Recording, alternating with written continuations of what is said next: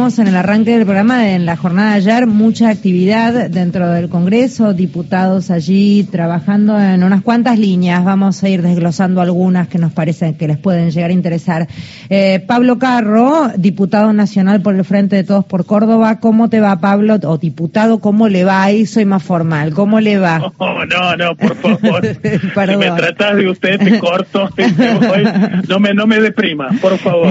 a ver, línea, bien, Pablo, gracias y disculpa por el atrevimiento que no te conocía. No, por favor. Em, a ver, una de, una de las líneas que nos tiene tan preocupados a todos tiene que ver con el techo, con la vivienda y dentro de esa problemática macro hay varias en, en paralelo. Una tiene que ver con estos famosos créditos hipotecarios UVA que han sido realmente tan pero tan complejos y perversos para aquellos que se embarcaron en donde empezaron debiendo un monto y hoy deben cuatro o cinco veces lo que arrancaron debiendo. Digo, ¿cómo se resuelve eso, Pablo? Mira, complejo, la verdad, porque, este, bueno, siempre supimos que eran un choreo, dicho en cordobés, eh, desde el principio, ¿no? Este, un pensar en un crédito hipotecario para la vivienda que no esté vinculado a tu salario es este, ya plantear desde el inicio una bomba de tiempo. Mm. En este país mm. es algo que no que no tiene sentido y por eso han sido tan tan buenos lo, el, procrear, porque vos estás atado a tus ingresos y entonces si tu ingreso evoluciona, evoluciona la cuota, pero siempre estás este, sabiendo que lo vas a poder pagar. Este, con la inflación disparada como está, no solo te aumenta la cuota de una manera increíble, sino que siempre estás debiendo más. No, nunca. Exacto. Eso es lo este, perverso. Eh, la gente está desesperada, sí. Se, ha llegado a rematar alguna de las viviendas porque inicialmente hubo una tanda de remates que fueron afortunadamente frenados y suspendidos, entendiendo lo perverso del sistema. ¿Qué pasó con eso? Mira, ahora se, se prorroga eso un año más y se encuentra una fórmula, este, te diría, de compromiso.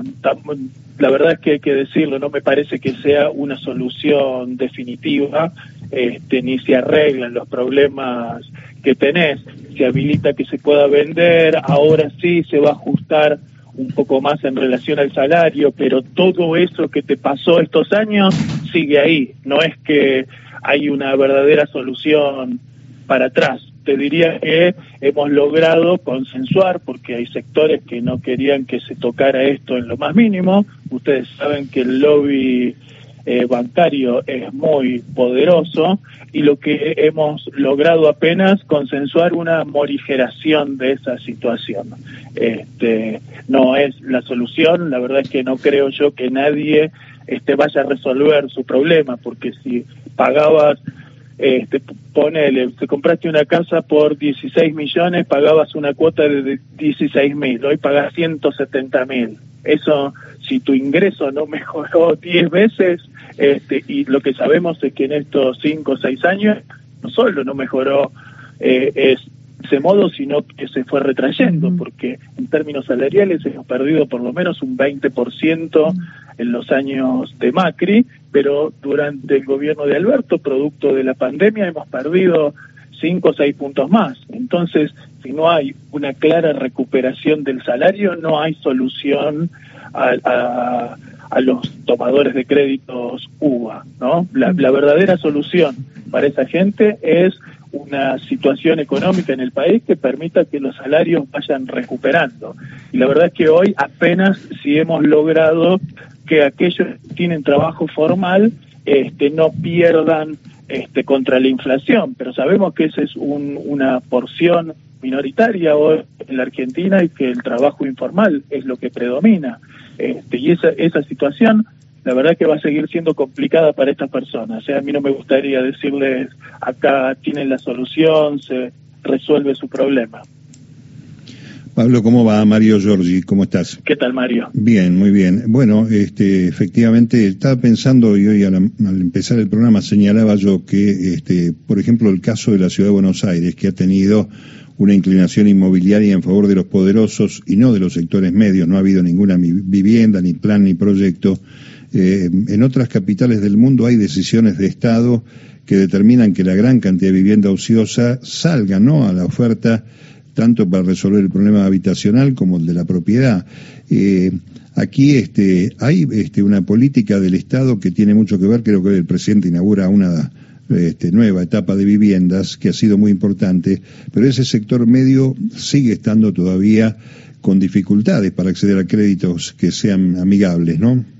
Totalmente, y ahí tenés otro sector con, también con mucha capacidad de lobby, ¿no? Porque lo que pasa en, Buenos Aires eh, pasa en todas las grandes capitales de la Argentina y vos tenés, y está además muy, el boom inmobiliario está asociado a los excedentes agropecuarios, ¿no? De soja, todos esos sectores que importan y que obtienen muchísima renta desmedida en muchos casos, después lo vuelcan a la compra de departamentos solo para la especulación financiera. Y ahí tenemos el problema también de la ley de alquileres por el otro lado. ¿no? Yo estaba recuperando un poco de historia y recuerdo que en el primer gobierno de Perón no solo se congelaron los alquileres, sino que por decreto se redujeron los alquileres.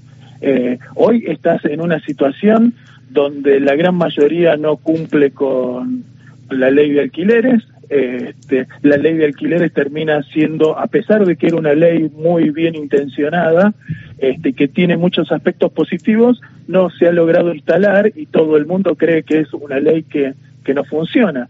¿Por qué? Porque está vinculada también al ingreso y a la inflación. Y la inflación este, desbocada como tenemos, muy alta todos estos años, hace que cada vez que tengas que renovar el alquiler, aún en el cumplimiento de la ley, es muy difícil con la con lo deprimido que están los salarios. Siempre estamos en el mismo punto, ¿no? Pero eh, apenas ingreso estamos resistiendo para que no se derogue esa ley, que es una ley este, que en otras circunstancias económicas sería muy buena del lado de los inquilinos, este, pero parece que eso requiere una política integral. Por un lado, el plan de viviendas, que necesitamos que se multiplique, y eso requiere de unos recursos que hoy lamentablemente se van en buena medida para el pago de la deuda externa. No estamos construyendo la cantidad de viviendas que se construyeron en otro tiempo. Y la población crece y las necesidades habitacionales son muy grandes y encontramos también muchas casas vacías o departamentos vacíos porque no les conviene este, alquilarlos y eso requiere tomar, como bien decías vos, una decisión firme, ¿no? Tal cual. Este, un, un, impuesto a la renta, al, al, a la vivienda ociosa, este, para mí sería una manera, ¿no? No podéis tener el departamento vacío parado y gente en la calle que no consigue vivienda. Efectivamente, y si a eso le agrega la ciudad de Buenos Aires, pero las ciudades importantes del interior, que son puntos turísticos importantes, entonces eh, ahí empiezan a utilizarse la vivienda en alquileres temporarios, una semana, dos semanas, vinculados al turismo, que vienen y pagan en dólares, entonces cada vez más viviendas salen del mercado este, habitacional, ¿no? Esta es una problemática que no solo tiene que encargarse quienes se ocupan de hacer casas, sino, te diría yo, que es una reivindicación que tienen que tomar los sindicatos fuertemente, porque está muy asociado a un problema que tienen los trabajadores este, y con sus ingresos, ¿no? Eh, cambio un poco de tema, pero para hablar un poco de, Córdoba, terminó este, una etapa del que llamamos cordobesismo, acá desde la mirada porteñocéntrica. ¿Hay una posibilidad de acercamiento de ese peronismo de Yarlora al espacio primero local de Córdoba y luego al acompañamiento de la, del proyecto de, la, de Unión por la Patria? Mira, es complejo. Yo creo que hay que ver cómo, cómo se va desenvolviendo. Primero porque en Córdoba lo que define el campo político, las fuerzas mayoritarias, es su definición como antica, anticristina, ¿no? Hacemos por Córdoba, este, junto por el cambio, los de Miley, todas las fuerzas políticas en Córdoba es ser antica, es lo que define. Eh, por lo tanto, si bien es cierto que hay una renovación y que Yarlora es un hombre joven Este, me parece que quizás pueda haber un acercamiento, pienso yo, por el lado de Massa, porque no se olviden que hace unos años Massa jugó una interna cuando fue candidato a presidente con José Manuel de la Sota, este, y de allí hay un vínculo, y de hecho Yarlora cuando compitió este, contra la voluntad de Schiaretti usó el, el sello del Frente Renovador.